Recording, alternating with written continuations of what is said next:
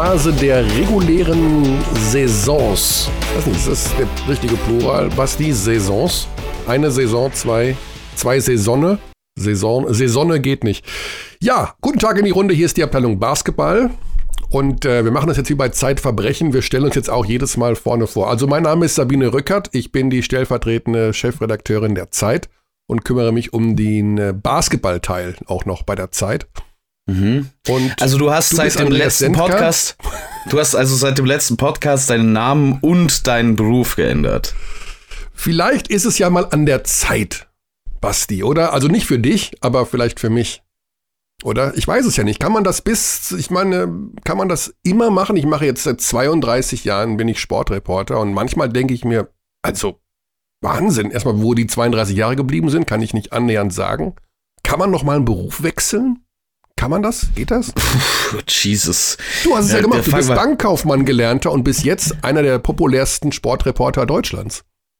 Äh, das ist eine absolute Lüge. Also der erste Teil des Satzes stimmt. Der zweite Teil, ähm, ich würde sagen, ich bin der, der einzige Teil, der vielleicht debattierbar stimmt, ist Sportreporter. Aber selbst da würden manche sagen, na ja.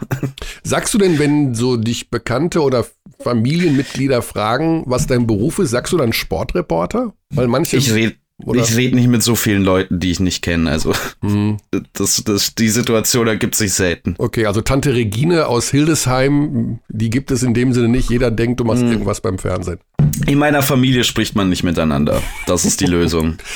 So, wir haben gerade schon gesagt, die äh, regulären Saisons neigen sich dem Ende entgegen. Mm, und sogar ganz dramatisch in der Euroleague, unser heutiger Schwerpunkt, denn da haben sich im Grunde schon auf jeden Fall alle Teams, die in den Playoffs sind, manifestiert. Es geht noch ein bisschen um die Reihenfolge, was ein sehr komplexes Thema ist, äh, wie diese Reihenfolge am Ende aussehen kann.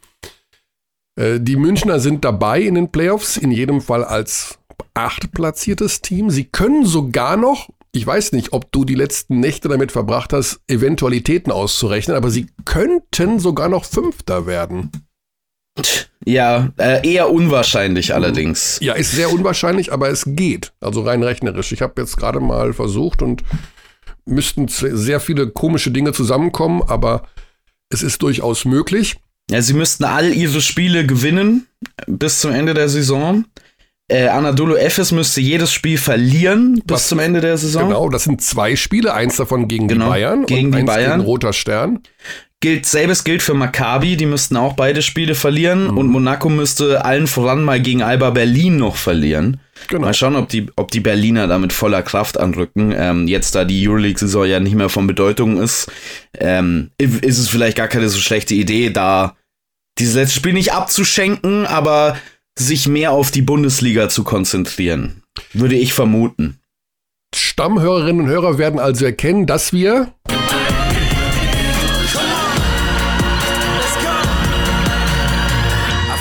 Devotion. Heute mit der Euroleague beginnen und dann erst, weil unser erster Gesprächsgast, na gut, also wir reden gleich mit Marco Pesic, dem Geschäftsführer vom FC Bayern München, der spielt logischerweise auch in der BBL. Aber da in dieser Woche die letzten Spiele anstehen ähm, in der Euroleague, bevor dann nach einer kleinen Pause am Osterdienstag kann man das, sagt, sagt man das? Kann man das sagen? Der Dienstag nach Ostermontag, die Playoffs beginnen in der Euroleague und wir wollen so ein paar Eventualitäten mal uns anschauen. Formstarke Teams, weniger formstarke Teams. Mh, hm, und natürlich. Vielleicht können wir erstmal die Geschichte, finde ich, dieser Woche aufgreifen, neben dem Playoff-Einzug der Bayern. Und das ist leider mal wieder eine bedauerliche, ich würde sogar sagen, eine ekelhafte Geschichte. Ähm, das Team von Roter Stern Belgrad äh, beim Nachholspiel gestern gegen Jalgiris Kaunas. Hast du mitbekommen, was da passiert ist, Körny?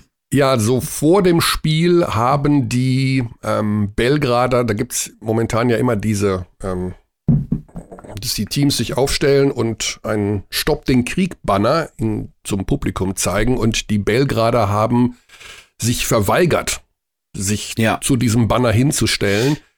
Ähm, ja, das ist ein super, super, super schwieriges Thema. Also man, man muss das ein bisschen präzisieren, finde mhm. ich, weil ähm, es wohl nicht unbedingt die Entscheidung der Spieler war, wie Aaron White, ähm, Spieler bei Roter Stern Belgrad, im Anschluss auf Twitter vermeldet hat. Also der hat ich finde, das sah man auch im Live-Bild schon. Es sah so aus, als ob er sich geschämt hätte dafür, hat den Kopf nach unten gerichtet. Es wurde ihnen vom Verein gesagt, dass sie dieses Banner nicht anfassen sollen. Mhm. Da sind nun einige Spieler wahrscheinlich mehr on board damit. Also ich meine, was Nikola Kalinic da macht, der das Publikum, das vollkommen zu Recht Roter Stern Belgrad ausbuht, auslacht. Kalinic steht da und lacht über die Pfiffe des Publikums. Also, das ist natürlich ein wahnsinnig komplexes Thema wenn man diese ganze Geschichte der NATO mit einbezieht und was auch immer man möchte, da könnte man stundenlang drüber debattieren. Es ist aber kein schwieriges, keine schwierige Botschaft. Die ist nicht schwer zu verstehen. Da geht's nicht um Politik. Da geht's nur um gesunden Menschenverstand. Stop the War ist kein politisches Statement. Das ist ein menschliches Statement. Und wenn ein Verein so rückgratlos ist, ich sag das jetzt ganz deutlich, dass er nicht mal das hinbekommt und seinen Spielern es verdient, äh, verbietet, dann freue ich mich darauf, dass die nächste Saison nicht mehr in der Euroleague sein werden, so wie es ja aussieht. Ja, ist, ähm, ich glaube doch, dass es eine politische Geschichte ist, weil alles ja, natürlich, politisch ist. Ne? Natürlich also ist es eine politische, momentan natürlich ist es eine politische Geschichte, aber ein Banner mit der Aufschrift Stop the War nicht in die Hand zu nehmen, wird erst ab dem Moment, in dem man sich entscheidet, daran nicht teilzunehmen zu einer politischen Entscheidung. Abgesehen davon ist es keine politische Entscheidung, sondern rein vernünftig. Es geht nicht nur um den Ukraine-Krieg, es geht um alle Kriege auf der Welt. Jetzt kommen natürlich wieder die, die sagen, ja, wieso hat man da nicht einen Banner für Afghanistan in die Luft gehalten? Ja, ich bin auf eurer Seite, aber das ist jetzt halt das aktuelle Thema. also ja, es ist ja. genau. Also ich habe ähm, vor dem Belgrad-Spiel auch einige Zeit mit Mike Zirbis gesprochen zu diesem Thema, also abseits äh, des Feldes und ohne Mikro, ähm, wie sich die Situation in Belgrad so darstellt. Wie gesagt, da kann man Stunden drüber reden. Also wirklich, das ist, sprengt alles. Sicherlich eine miese Geschichte, dass man sich nicht mal zu diesem Banner bekennt. Ähm, es ist, es ist alles traurig. Also mein Problem ist, dass ich das alles so hinnehme und denke mir, es ist eh alles für den Arsch. Also es, es deprimiert einen so sehr, dieser Krieg und diese Bilder und diese unfassbaren Bilder, die man da momentan sieht. Ich meine, ich habe eh den Glauben an die Menschheit schon vor Jahren verloren. Also für mich ist das einfach nur die Bestätigung, dass es so ist, wie es ist. Und mich wundert gar nichts mehr. Mich würde auch mhm. nicht wundern, wenn dann Kalinic noch das Trikot hochgezogen hätte und darunter wäre eine Botschaft äh, gegen oder für den damals gegen den Kosovo-Krieg oder keine Ahnung. Also irgendwas ist, es ist ja, die Welt ist tatsächlich aus dem Ruder gelaufen und mich wundert 0,000 Prozent. Und wenn das, diese Aktion so scheiße sie ist, stattfindet, denke ich, bin ich, das tut mir total leid, nehme ich das mit einem Schulterzucken hin und sage, ich weiß, dass es alles abgefuckt ist. Ihr müsst es mir nicht alle fünf Minuten auch noch irgendwo demonstrieren. Weil in der es letzten Konsequenz passiert eh nichts. Schau mal, Basti, wir haben das Jahr 2022. Ich behaupte mal, noch nie zuvor in der Menschheitsgeschichte gab es so viele Informationen über den Menschen, über die Natur, über das globale Wissen, über all das, was den Homo sapiens heutzutage ausmacht. Für ja. was? Für Nuppes, für nix. Es interessiert die Masse überhaupt gar nicht. Es gibt, die Mehrheit der Amerikaner glaubt es, dass, dass, es, dass es die Arche Noah gab. Ich meine, das musst du dir alles mal auf der Zunge zergehen lassen. Je mehr Wissen wir glauben zu haben, umso dümmer und umso ausgeuferter läuft das ja auf diesem Planeten. Ja, ja, ja. Ja, das stimmt so nicht ganz. Also ich würde schon sagen, dass der höhere Bildungsstandard äh, rund um die Welt, das ist ja ein globales Phänomen, schon einige Dinge verändert. Äh, ja, aber also auch in der Guten. Wir sind kurz davor in jeder Hinsicht, ob mit durch die Natur des Klimawandels oder durch das Zünden ja, von das heißen Bomben diesen Planeten zu vernichten. Aber Wahnsinn, auch was, wo das Wissen uns hingebracht hat.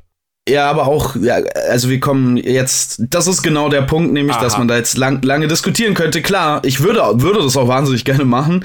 Ähm, ich glaube allerdings, dass die äh, wissenschaftsfeindlichen Anteile an ähm, modernen Gesellschaften die klare Minderheit ausmachen, die eben deutlich lauter ist möglicherweise als die Mehrheit in vielen Dingen. Und es ist übrigens auch nicht so, dass alles, was die Gegenseite so zu sagen und zu machen hat, ähm, Taco ist und alles super. Ich glaube nicht, dass die Menschheit so verloren ist, wie du, wie, wie du es siehst. Ich weiß allerdings auch nicht, was mit der, dem Russlandkrieg noch passieren wird. Also, ich meine, die Wahrscheinlichkeit gibt's ja zu einem gewissen gegen Prozentsatz. Gegen wen sollen denn die Bayern spielen? Lieber gegen Barcelona oder Piraeus oder Real Madrid? Was meinst ich will du? Nur noch ihre Chancen größer? Ich will nur noch abschließend sportlich dazu sagen, ich habe mich selten so gefreut darüber, dass ähm, jemand, also ich habe mich selten über ein Spiel mehr gefreut als das, dass Paulius Jankunas in seinem letzten Euroleague-Spiel dann am Ende Belgrad abgeschossen hat. Das war eh egal, aber die haben, also das war der Moment, der das Spiel dann zumindest noch in eine halbwegs gute Richtung gekippt hat am Ende. Gegen wen sollen die Bayern lieber spielen? Hm.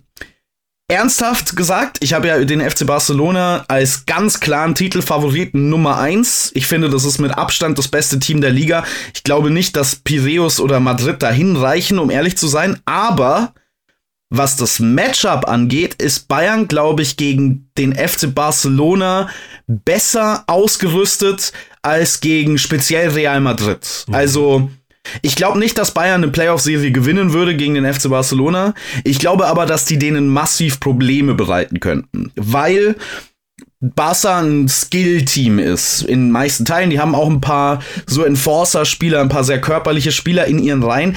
Aber gerade diesen Shootern, dieser Bewegung abseits des Balles, die extrem wichtig ist für Barca, die da kann Bayern mit seiner Körperlichkeit und seinem Switching-System denen schon durchaus wehtun, denke ich. Das haben wir auch gesehen bei dem letzten Spiel in Barcelona, dass es da durchaus Probleme gab für Barca.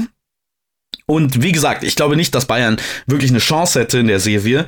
Ähm, das gilt aber für die anderen beiden Serien für mich auch gegen Piraeus und Real Madrid.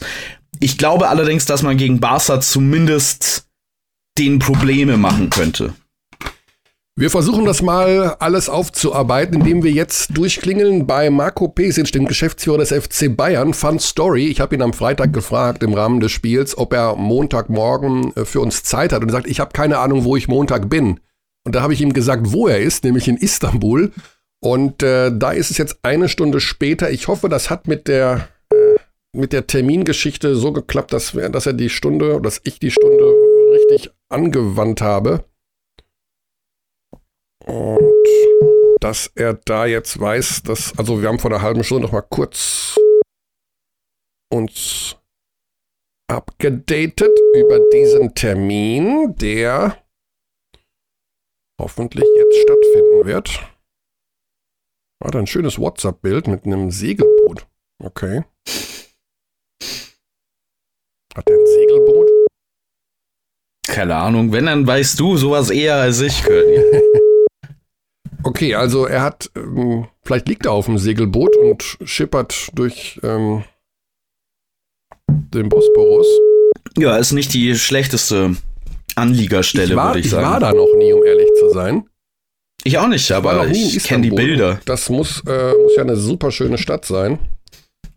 Ähm, ich versuch's einfach mal, vielleicht muss ich das konservativer machen und einfach normal anrufen. Nehmen wir Face. Ah, Ja, FaceTime hat immer die bessere Qualität für den Fall, dass jemand nachfragt, warum ich ab und ja. zu FaceTime nehme. Ja. Marco, bist du da? Michael, ja, bin da, bin da. Wunderbar. Wir ja. haben uns gerade darüber unterhalten, weil du äh, als WhatsApp als WhatsApp-Foto ein Segelboot hast, ob das dein Segelboot ist.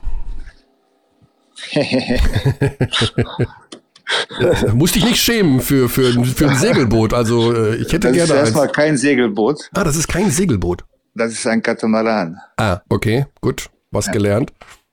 Gut, über die Besitzverhältnisse brauchen wir auch nicht weiter zu sprechen. Marco, wir wollen sportlich bleiben, auch wenn uns das schon in der ersten Viertelstunde hier nicht ganz so leicht gefallen ist. Dazu vielleicht später noch. Ihr habt euch am 1. April für die Playoffs qualifiziert, zum zweiten Mal in Folge.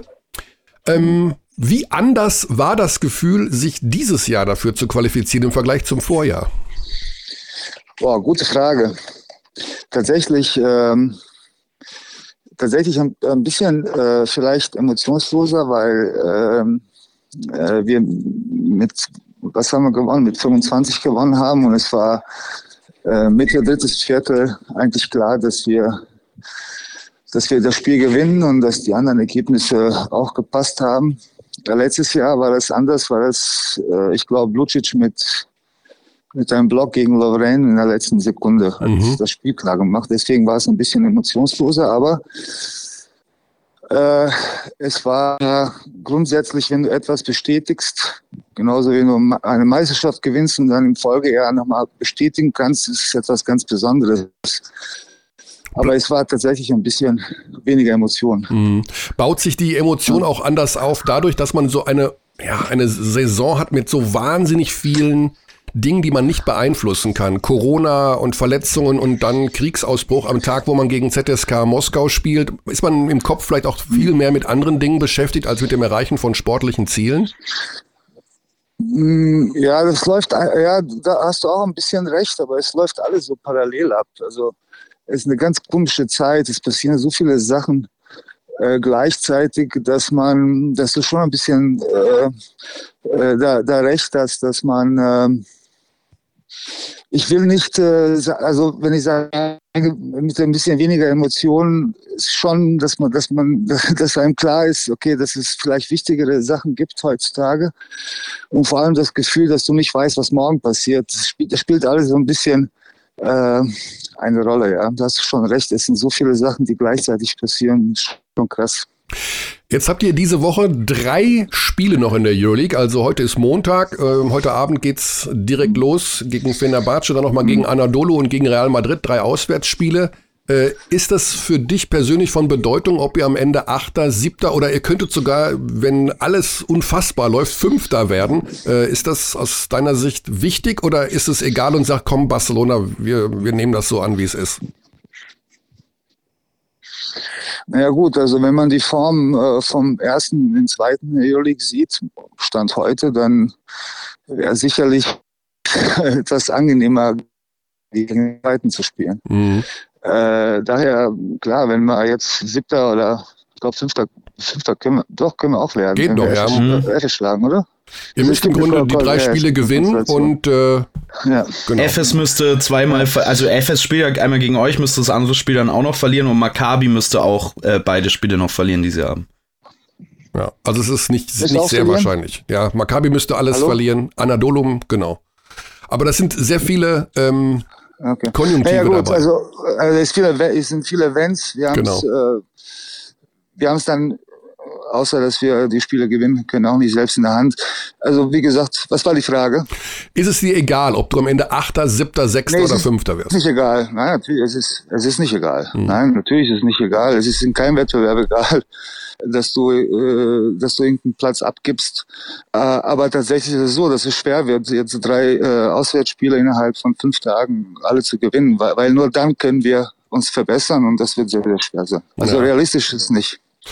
Genau, ihr habt das auf, ähm, um euch jetzt vorzubereiten auf das Fenerbahce-Spiel, so ein bisschen auf Kosten des Oldenburg-Spiel machen müssen. Gab es von der Liga wirklich keine andere Möglichkeit, das Spiel gegen Oldenburg zu einem anderen Termin auszutragen? Äh, ja, es hätte eine Möglichkeit gegeben, wenn man das Spiel äh, irgendwann in den Mai geschoben hätte, mhm. wahrscheinlich. Ähm, das wäre aber äh, also es, es wäre ein zu hohes Risiko, weil A, man weiß nicht, ähm, äh, wie weit kommen wir in den Playoffs, schaffen wir es vielleicht sogar ins Final Four. Mhm. Zweitens weiß man nicht, äh, bei den momentanen Infektionszahlen weiß man ja nicht, ob die eine oder andere Mannschaft ist, ob es die, äh, äh, das gleiche erwischt wie uns oder Kreisheim zum Beispiel. Ja.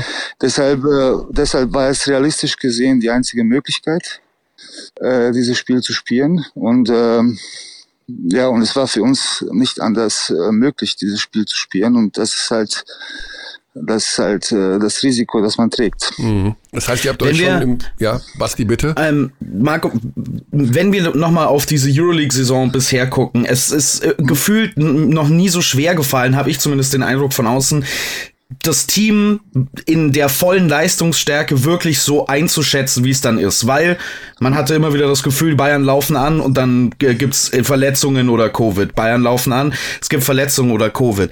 Was ist denn so von dem Team, was du dieses Jahr gesehen hast, das, was du denkst, das, die Decke, was, was, auf welchem Level dieses Team spielen kann maximal?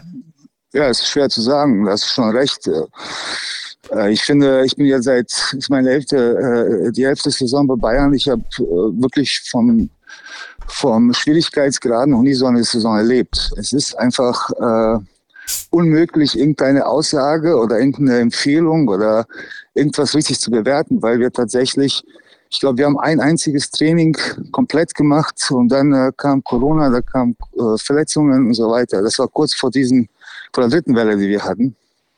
Und deshalb ist das sehr, sehr schwer zu sagen. Was aber, was aber äh, für mich positiv ist oder äh, was mir Mut macht, ist, das ist die Leistung der Mannschaft gegen Luther Stern Belgrad, weil eigentlich, man kann es, wenn man will, das war ein Dur-Dei-Spiel für uns. Weil wenn wir das Spiel verloren hätten, dann äh, wäre es natürlich schwer gewesen, wenn man schaut, wie Luther Stern Belgrad dann äh, hätte spielen müssen. Und äh, wir haben die Mannschaft mit allen Problemen, die, die man hat. Ich hat die ganze Woche nicht trainiert, weil er muskuläre Probleme hatte. Und Othello hat kein Training gemacht bis vor, bis Schusstraining vorm Spiel. Dass die dann zu so einem Spiel die beste Saisonleistung abliefern. Das war meiner Meinung nach die beste Saisonleistung.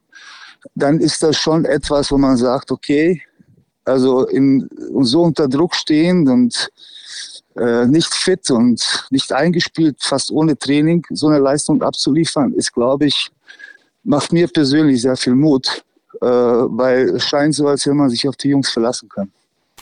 Wenn sie es können, wenn sie, wenn sie spielen können. Ja. ja. Das heißt, ähm, auch für die Playoffs ist man relativ zuversichtlich. Also man hat ja auch gesehen, Barcelona im letzten Jahr war, als es dann in die Playoffs ging, gegen Zenit gar nicht mehr so dominant plötzlich und ein Mirotic war kaum zu sehen. Die haben sich auch in fünf Spielen da durchgequält. Ähm, muss man einfach mal alles mal abwarten. Ist ja heutzutage tatsächlich auch Tagesform und Covid abhängig, wie die Mannschaften da unter Umständen spielen werden.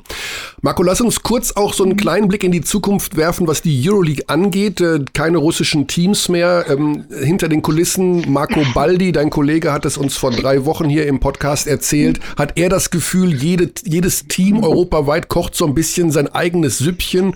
Ähm, jetzt müssen aber super schwierige Entscheidungen getroffen werden. Welche Teams rücken eventuell nach. Ähm, es braucht eine führungsstarke Spitze in der Euroleague. Ist das momentan der Fall? Wie ist die Situation dort sportpolitisch gesehen? Ist das so ein bisschen angespannt alles hinter den Kulissen? Äh, also bezogen auf die Situation mit den russischen Vereinen gibt es meiner Meinung nach jetzt äh, keinen Grund, irgendeine äh, tiefgreifende Entscheidung zu treffen, weil die Mannschaft ist suspendiert, die Saison ist noch nicht zu Ende gespielt. Und wenn die Saison zu Ende gespielt, dann wird man sich zusammensetzen dazu sicherlich so wie davor, äh, vor paar, vor paar Wochen oder paar Monaten, nee, vor, ja genau, vor fast äh, mehr als einem Monat, wo man die Entscheidung getroffen hat, äh, wie es mit den russischen Vereinen für diese Saison äh, äh, zugeht, mhm. äh, zu entscheiden. Das heißt, diese Entscheidung, diese Entscheidung ist äh, hat mir nicht das Gefühl gegeben, als wäre die Liga führungslos und äh, als wenn sie, äh, als wenn jeder sein eigenes Süppchen kocht. Mhm. Also da, das Gefühl habe ich nicht. Dass es da verschiedene Bewegungen gibt und dass es da natürlich äh, auch einen Wunsch nach Veränderung gibt, das ist klar, aber das ist, das ist normal. Ich finde, das ist eine Diskussion, die sowieso geführt werden muss oder geführt wird.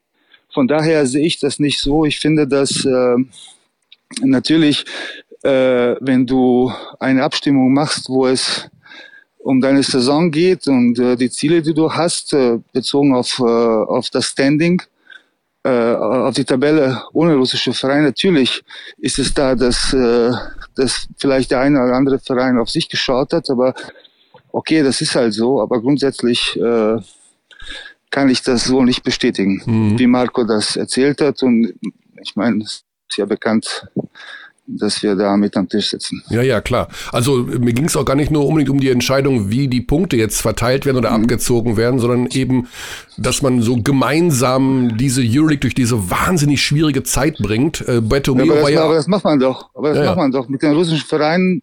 Also du hast die russischen Vereine äh, angesprochen. Die Entscheidung ist, äh, ist ziemlich schnell getroffen worden, und zwar von allen Vereinen. Und ich sehe da die, die nächste Entscheidung, die zu treffen ist, was mit den russischen Vereinen für die nächste Saison, die wird kommen. Das wird diskutiert und da wird entschieden. Also mhm. ich, sehe, ich sehe da kein Problem. Also das wird aber erst nach der Saison entschieden.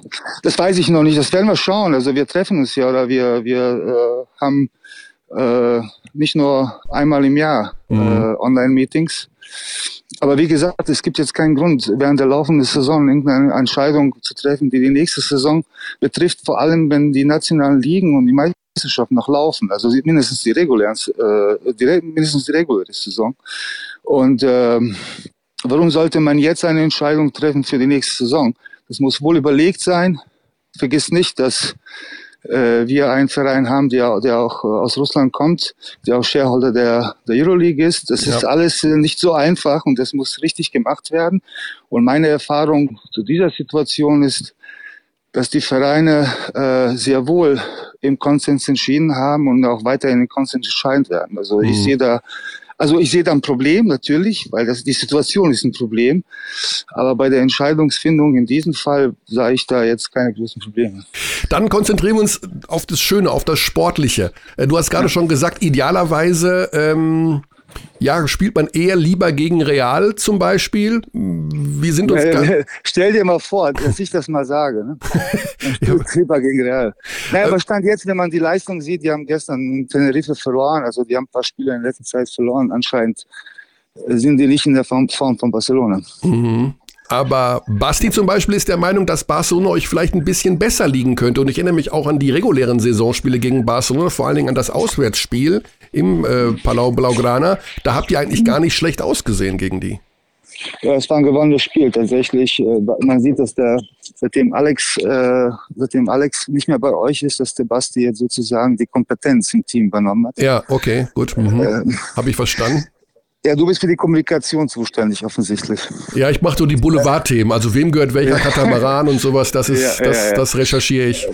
Ja, das kann ich mir vorstellen. Nee, also ähm, im Ernst, ich glaube, dass wir müssen erstmal fit werden. Ich weiß nicht äh, bei Nick, äh, wie lange das äh, dauert. Äh, Corey hat noch ein bisschen Probleme, Auswirkungen von der Covid-Infektion. Ob die und wann die zurückkommen. Aber tatsächlich, um eine Chance zu haben gegen Barca, brauchen wir einen vollen Kader. Mhm. Und es darf nichts passieren. Dann müssen die uns schlagen. Und da habe ich, wie ich, wie ich, wie ich schon gesagt habe, ein Gefühl entwickelt, vor allem im Spiel gegen Roter Stern Belgrad, wo wir uns vor keinem verstecken müssen. Können wir Barcelona dreimal schlagen? Weiß ich nicht. Wird schwer. Aber wenn man einmal gewinnt, dann muss man noch zweimal gewinnen und nicht mehr drei. Und äh, das sind Playoffs. Mal schauen. Wenn wir tatsächlich gegen die spielen, aber so wie die die ganze gesamte Saison über gespielt haben in der Euroleague und in der, in der spanischen Liga, wird schwer, klar. Ja. Also ja, auch Olympiakos hat ja zuletzt äh, sehr gut gespielt. Hat uns alle ein bisschen überrascht, wie gut die tatsächlich unterwegs waren. Ähm, also auch selbst der, die Mannschaft. Aber die haben noch das Problem, dass sie gegen Real nicht den direkten Vergleich gewonnen haben. Also das heißt, wenn Real gewinnt, dann wird Real auf jeden wenn, Fall Zweiter werden. Ja, wenn sie uns schlagen, da bin ich ziemlich sicher, sind die sicher Zweiter, ne? Genau, wenn Real gegen euch gewinnt am Freitag, dann ist Real Zweiter. Genau. Olympiakos ja, ja. hat keine Spiele mehr, die sind schon durch.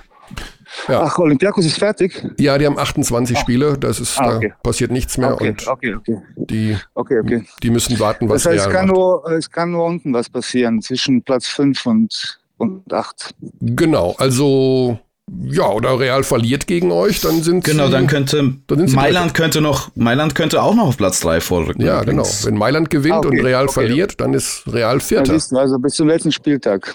Ja, ist möglich. Ja. Also diese kleinen Konstellationen, obwohl es am Ende irgendwo finde ich fast egal ist, gegen wen man spielt, weil ja, ich meine, letztes ja. Jahr hieß es ja auch gegen Mailand, das wird super schwer und das habt ihr gefühlt ja eigentlich fast gewonnen. Insofern, äh, ja, alles ist möglich in diesen Playoffs. Marco, ganz ja. lieben Dank für deine Zeit. Ähm, ja, es sind wahnsinnige, eine unfassbare Saison eigentlich, wenn man sich das vor Augen führt. Ähm, dokumentierst du sowas? Ich habe äh, mit Raul Korner neulich gesprochen, der dokumentiert das alles seit 30 Jahren, um sich irgendwann ja, ja. wieder erinnern zu können. Äh, machst du sowas auch, dass du in ja, fünf Jahren weißt, was dieses Jahr passiert ist? Natürlich, ich führe Notizen äh, jeden Tag. Mhm. So eine, ähm, seitdem ich hier bin, eigentlich habe ich mir das angewöhnt und momentan läuft es auch digital. Aha. nicht mehr, nicht mehr analog, äh, aber das mache ich schon. Ich kann dir sagen ganz genau, was am 11.05.2013 war. Also, wenn du im Audiodom bist, zeige ich dir das. Am 11.05.2013. Das war ein Random-Datum. Das Ach so. war ein Random-Datum. Ich überlege gerade trotzdem zu überlegen, was da war. Da war die reguläre Saison. Da, da, waren, da waren wir wahrscheinlich im Halb, äh, da waren wir gerade in der Viertelfinalserie gegen Alba Berlin. Wow, okay. Ja, sowas, müsste ich, sowas müsste ich mir auch mal anschaffen. Ich weiß gar nichts. Ich kann das, ich vergesse das alles. Aber immer. es macht Sinn, es macht Sinn. Absolut, ja, ja. Also das stelle ich ja auch fest, wenn ich zurückblicke auf die letzten 30 Jahre, was man alles vergessen hat. Marco, toi toi toi für diese drei Spiele ja, in fünf Tagen und ähm, ja, wir sind natürlich ja, ja, am Ball. Wir müssen ja noch Gießen am Sonntag. Gießen am Sonntag kommt auch noch dazu. Ja, dann äh, ja. Wir haben nicht vergessen. Naja. Könnte also auch wieder so sein, dass ihr dann nur mit Deutschen spielt, weil oder ist das noch nicht entschieden? Nein, das, nein, das kommt drauf an. Ich glaube nicht, dass wir das machen werden, weil hm. äh, also man muss erstmal abwarten, wie das Spiel heute Abend läuft. Mhm. Und ich kann mir nicht vorstellen, dass, äh, dass alle Spieler, äh, die jetzt in Istanbul sind, äh, also gleich äh, die drei Spiele spielen werden. Mhm. Das heißt, wir werden schon rotieren müssen. Und übrigens, äh, dieses Spiel gegen Oldenburg hat uns tabellentechnisch sehr wehgetan. Ja, ja. Alle, alle, alle erzählen darüber, der Geißler meldet sich, Playoffs und ein Abstieg, Abstiegskampf und so weiter. Aber dass, dass wir ein Spiel verloren haben im, im direkten Kampf um Platz 1, äh, das interessiert auch keinen. Also wir müssen schon, äh, wir müssen schon aufpassen, dass, äh, dass wir da den Anschluss nicht verlieren, weil wenn man sich die Tabelle oben anschaut, dann ist es alles ziemlich eng. Mhm. Also das heißt, kann auf einmal Sechster werden. Ja, ja, klar. Oder Siebter. Das heißt, äh, das Risiko war euch einfach zu groß, noch einen Ausländer einzusetzen oder vielleicht zwei oder drei. Ja, also, also äh, welchen? Weiß ich nicht, halt irgendeinen. Deshaun Thomas. Der, der Sean Thomas, der hat einen Abend davor, es war, es war ein riesengroßes Risiko, nicht überhaupt spielen mhm. zu lassen. Okay. Denn ich hatte 16 Spiele, 16 Minuten oder 17 Minuten Tag vorher gespielt. Und äh, eigentlich war ich total dagegen, dass er spielt, aber er wollte unbedingt spielen, weil er sonst nicht trainieren kann. Er kommt aus einer langen Verletzung mhm. und aus Covid und der, der wollte einfach spielen. Sonst meiner Meinung nach war das, zu, das Risiko zu groß. Und ähm, also kann, kannst du nicht nach, äh, dann passierte noch, dass am Flughafen äh, Verspätung kam und die Mannschaft ist erst drei Uhr in Bremen gelandet. Also Okay.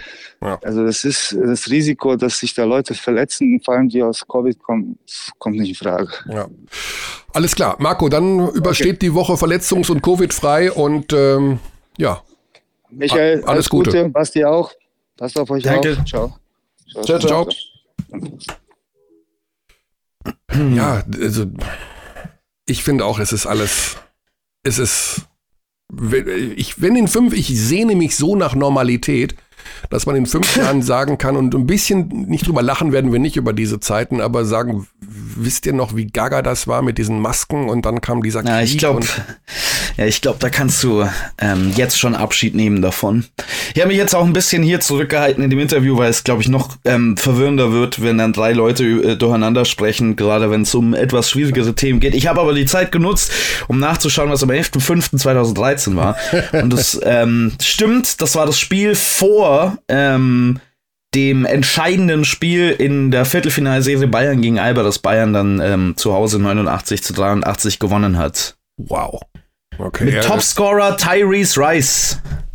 Tyrese Rice damals noch. Yes. Wahnsinn.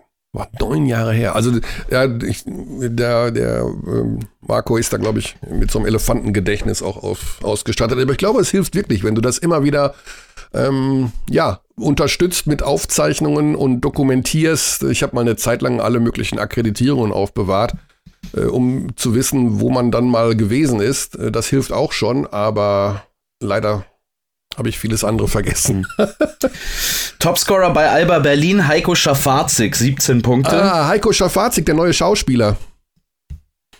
Der neue Schauspieler? Ja, Heiko Schafazik ist Schauspieler geworden. Das habe ich noch gar nicht mitbekommen, oder mhm. hast du mir das schon mal erzählt und ich habe es vergessen wieder? Also ich habe ihn in einer Datenbank gefunden für Schau. Er war ja in der in irgendeiner Waschmittelwerbung, ist er ja zu sehen gewesen. Ich weiß gar nicht, ob das Persil war oder sowas. Ähm, und dann hat mir ein Abdi eine Nachricht geschickt. Also ich wusste, dass er irgendwie mal vorhatte, Schauspielunterricht zu nehmen. Und dann hat, hat mich eine Nachricht erreicht, wo man in die Datenbank gehen konnte einer Schauspieleragentur. Und da ist Heiko Schafazik drin. Den kannst okay. du buchen für whatever. Ich habe ihn angeschrieben. Also, oh, also wenn wir wenn wir dein Leben verfilmen, Kearney, wen gibt's besser als den jungen Kearney zu spielen als Heiko nee, Schafazik? Ich glaube, das äh, nee. ich habe ihn jedenfalls angeschrieben und äh, wie du weißt, äh, möchte Auch mit dem würde ich gerne über die Oscars reden, ja, aber egal. noch keine Antwort bekommen. Wenn er uns hört und Lust hat, er weiß ja, wie er uns erreicht und wenn nicht. Ich habe mir seit ich habe mir seit letzter Woche Coda angeguckt, den äh, Gewinner ah. für best, bester Film. Ist okay. Finde ich, fand ich ganz gut. Fand ich jetzt nicht herausragend, aber fand ich ganz gut. Aber das ist meine kann, Filmanalyse der Woche. Man kann den, das ist das ein Netflix-Film? Ja, ne? Nee. Äh, ich habe ihn mir bei äh, diversen Internetanbietern geholt. Ich habe ihn mir bei Apple TV gekauft, um genau zu sein. Ah, okay. Also ich glaube nicht, dass der bei Netflix ist. Dann ist es nicht, nee, ich glaube, das schließt sich aus irgendwie, obwohl man weiß es nicht. Ja, okay, dann heißt abschließend, wir werden übrigens, bevor die Playoffs beginnen, in der Euroleague nochmal das Ganze ausführlich, also wenn dann die endgültigen Partien feststehen, was erst nach dieser Woche der Fall sein wird, nochmal über, logischerweise über die ähm, Playoff-Serien in Ruhe reden. Ich weiß nicht, ob, also natürlich jedes Spiel äh, live bei Magenta Sport, das ist überhaupt gar keine Frage und wir werden, wenn die Partien feststehen, das auch nochmal Best of Five Serien müssen da einfach im Vorfeld nochmal etwas genauer unter die Lupe genommen werden. Ich glaube übrigens auch, dass die Münchner eine Chance haben gegen Barcelona. Ich weiß, es ist schwer, die dreimal zu schlagen, aber ich. Also das ist, das ist so ein bisschen der X-Faktor für mich. Das habe ich ja auch ähm, die Frage an Marco Pesic gestellt aus dem Grund. Weil und das geben tatsächlich auch die Zahlen her. Es gab diesen Zeitraum vor Februar, als die Bayern mal ein paar Spiele in Folge in der Euroleague tatsächlich mit recht vollem Kader spielen konnten. Ich glaube, Darren Hilliard war immer noch verletzt, aber abgesehen davon war der Kader dann schon wieder recht gut bestückt. Und so ein bisschen der Knackpunkt dieser Euroleague-Saison bisher für die Bayern war, die Offensive ist deutlich verbessert im Vergleich zum Vorjahr. Und ich muss auch sagen, dass der Kader offensiv sehr viel besser zusammengestellt ist aus meiner Sicht als letzte Saison der Unterschied war, letztes Jahr war Bayern eine der zwei besten Defensiven in Europas, in Europa. Also Barca war eins und dann Platz zwei war Bayern und dann kam lange nichts dahinter. Und diese Defensive, dieses hohe Level haben sie dieses Jahr überhaupt nicht gehabt zu Saisonbeginn. Auch natürlich immer wieder durcheinander geschüttelt durch diese vielen Verletzungen. In diesem Zeitraum, in den sieben, acht Spielen oder so vor Februar, waren sie allerdings wieder unter den Top 3 in Defense in der Euroleague. Und wenn mit vollem Kader, wenn der volle Kader mit guter Form tatsächlich bedeutet, dass Bayern auf diesem Level defensiv spielen kann, dann ist es plötzlich ein ganz anderes Team als das, was wir über die ganze Saison gesehen haben. Mhm. Ich weiß nur nicht, wie gut diese, dieser Ausschnitt der Saison tatsächlich das Leistungsvermögen darstellt. Also, das ist einfach schwer zu sagen, weil wir diese Mannschaft so gut wie nie zusammen gesehen haben. Ja, das war auch eine, eine, eine, gute Anmerkung. Man weiß wirklich nicht. Also der Kader ist, glaube ich, wenn der vollständig ist und wenn wir eine normale Saison haben, ist der wirklich gar nicht so schlecht. Und wenn sich dann noch ein paar Dinge entwickelt hätten, die, von denen man jetzt nicht weiß, wie sie sich entwickelt hätten unter normalen Umständen. Aber die einzige, einzige Beschwerde bei diesem Kader nach wie vor ist, so ein Point Guard würde halt noch gut tun. Ne? Mhm. Ne? So ein richtiger, ich meine, Schischko, klar, ist ein Ordner von der Bank, aber so ein so ein, An so ein Ballverteiler-Typ in der Starting Five, so jemand. Das war ja das große Projekt von Andrea Trecchieri, Darren Hilliard, in so einen Spieler auch ein bisschen umzuformen. Das wurde dann unterbrochen durch die langwierige Verletzung von Darren Hilliard. Ich finde tatsächlich Ognin Yaramas hat noch mehr eine Chance verdient in vielen Situationen. Der war jetzt auch wieder gegen Belgrad super stark, ist sowieso mehr und mehr Teil der Rotation geworden. Ich finde den Wahnsinn, den Kerl. Ähm, klar hat der so Phasen, wo er untertaucht, aber wenn der Ball in den Händen von Onion Yaramas ist offensiv, habe ich immer das Gefühl, irgendwas Spektakuläres passiert jetzt gleich. Also entweder er trifft den Stepback-Dreier ins Gesicht von einem Verteidiger oder er wirft halt den Ball weg. Äh, aber das, diese Konstanz auf diesem Level kommt natürlich auch nur noch mehr Chancen. Und ich glaube, Yaramas ist so ein X-Faktor, ähm, möglicherweise mit Blick auf so eine Playoff-Serie. Ja, ein extrem aktiver Spieler, wie ich finde. Also ständig da auch defensiv ähm, zugange. Okay, das war unsere Euroleague. Ja, wollen wir vielleicht noch, ah. wollen wir vielleicht noch, bevor wir die Euroleague-Kategorie beenden, hm. ähm, die B Saison von Alba Berlin verabschieden in der Euroleague, die ja keine Chance mehr haben jetzt auf die Playoffs, auch durch die Ereignisse an diesem letzten Spieltag. Allerdings, wie ich finde, gerade zu Saisonende nochmal ganz großen Applaus für diese Euroleague-Saison verdient haben. Ja, sie haben elf, also, elf Siege, ein Spiel mehr momentan als die Münchner, die 13 Siege haben. Also sie sind nicht weit davon entfernt gewesen, ähm, sich auch nochmal einzureihen in diese, ja, in diese Run Richtung Playoffs. Ähm, einige, sie hatten genau die gleichen Probleme, die Probleme mit Verletzungen, mit Covid und haben genau. manche Spiele wirklich auch unglücklich noch verloren. Und, also jetzt zum Beispiel dieses, dieses Spiel diese Woche gegen Anadolu Efes, ne? Da fehlen dir so viele deiner besten Spieler. Kein Sigma, kein Lammers, kein Eriksson. Luis Olindi ist wieder da, aber natürlich kann der noch nicht annähernd bei 100% sein. Und du machst es einem Anadolu FS-Team echt schwer. Ich finde, das ist auch so ein bisschen die Geschichte, die unter der Saison von Alba Berlin steht. Das ist eine ständige Entwicklung gewesen für mich. Von Saisonbeginn bis Saisonmitte bis Saisonende. Dieses Team steht jetzt ganz anders da, als ich es noch gesehen habe. Das liegt natürlich auch mit dem Aufstieg von Maodulo in die höchste europäische Klasse zusammen. Auch Jalen Smith hat wahnsinnige Schritte nach vorne gemacht. Und es gab viele Spiele diese Saison, bei Alba Berlin, wo man sich danach gedacht hat, boah, das hätten sie aber mal gewinnen können. Also zum Beispiel erinnere ich mich noch, auch wenn das Ergebnis jetzt nicht mehr zählen würde im Nachhinein, an die Niederlage ähm, gegen ZSKA Moskau ja, zu Hause. Das 90-93. Genau, wo du das Spiel eigentlich, wo du wirklich rausgehst und sagst, boah, Alba hätte dieses Spiel gewinnen müssen gegen ZSKA. Da gab's viele Spiele davon, das gegen Anadolu war jetzt wieder so, so eins. Ich glaube, wenn dieses Team, und ich habe da Vertrauen, diesen Weg sportlich weitergeht, äh, ein paar von den Leistungsträgern halten kann. Ich glaube, Sigma ist super wichtig für die Identität dieses Teams, nicht nur auf dem Parkett, sondern auch neben dem Parkett. Dann ist das die nächste Saison das werden sie wahrscheinlich selbst nicht so formulieren, aber für mich kommt natürlich auch darauf an, wie der Kader zusammengestellt ist. Aber für mich ist nächste Saison in der Euroleague der nächste Schritt zu erwarten von Alba Berlin. Ja, ja, ist wirklich, wenn man überlegt, sie hätten Moskau geschlagen, okay, das hätte jetzt dann keine Bedeutung mehr, aber ja, das Heimspiel gegen Villeurbanne zu Saisonbeginn, wenn sie das gewonnen hätten, zwei Siege mehr und ähm, naja, wäre schon. Ja. Im Grunde hätten sie die gleiche Ausgangssituation wie die Münchner. Eine super schwierige Saison, die sie ähm, mit einer trotzdem positiven Entwicklung am Ende jetzt hier abschließen werden. Ähm, großer Sport und der Alba-typische Basketball ist dabei nicht verloren gegangen, obwohl es ja so ein Umbruchjahr ist mit dem neuen Headcoach, mit äh, Schlüsselpositionen, ja. die Spieler verändert werden mussten. Also kann man nur sagen. Ich finde schon, dass sie ihren Spielstil verändert haben. Sie haben natürlich immer noch so Kernelemente ihres, äh, ihres Spiels behalten und diese ähm, abseits des Ball-Movements und so weiter. Es ist aber auch sehr viel mehr ähm, es ist sehr viel mehr pragmatischer Basketball, wenn man das so formulieren möchte. Mhm.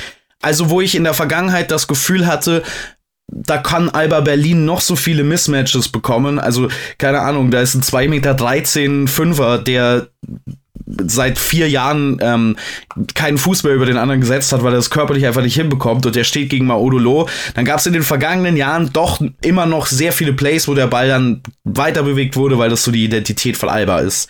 Jetzt habe ich das Gefühl, dass man bei gerade Low allen voran, Jane Smith, auch ein Spieler, der öfter ins 1 gegen 1 geht, noch mehr tatsächlich diese Vorteile, die man bekommt, weil man diesen ganzen Alba-Basketball spielt und den Ball bewegt und viele Blöcke abseits des Balles steht und äh, stellt oder kommen Cutter, die entweder nach unten gehen oder nach oben und oft kriegst du dadurch ja nicht direkt einen offenen Korb, sondern du bekommst halt einen Switch zum Beispiel. Das ist dein Vorteil und ich finde, das wird sehr viel konsequenter ausgenutzt. Also ich meine, klar, klar Maodo Loh im 1 gegen 1 diese Saison. Loh übrigens dafür, dazu noch eine Statistik es gibt diese die Statistik Offensive Win Shares. Das heißt, wie viele Spiele über eine Saison, das wird mit so einem Algorithmus gemacht, der quasi die Enge der Spiele betrachtet und die Leistung in diesen engen Spielen plus die Statistiken über die gesamte Saison, muss man jetzt, also müsste man lange erklären, aber in dieser Statistik sind normalerweise nur die besten Offensivspieler der Liga ganz oben. Maodolo ist Fünfter in der Euroleague in dieser Saison in Offensive Win Shares. Hinter Vasilij Micic, ähm, also all die üblichen Verdächtigen, Micic, Mirotic und so weiter und so fort, da ist Loh Fünfter.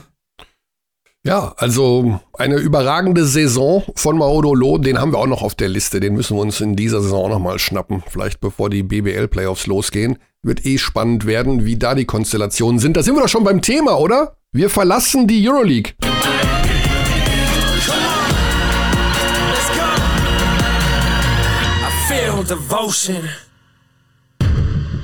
Was ja ganz interessant ist, wenn wir über die BBL sprechen, unser nächstes Courtside Live-Spiel am kommenden Sonntag ist Göttingen gegen Hamburg. Und da haben wir natürlich zwei ja. Teams, die eines meiner Lieblingswörter, diametral entgegengesetzt momentan sich entwickeln.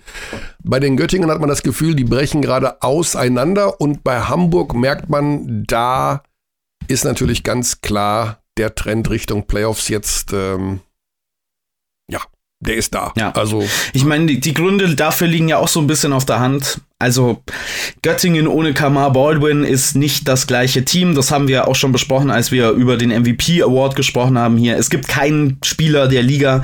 Da gehören auch Parker Jackson, Cartwright und TJ Shorts für mich dazu, auch wenn Kreisheim sich richtig schwer tut, wobei die ja noch sehr viel mehr Ausfälle haben.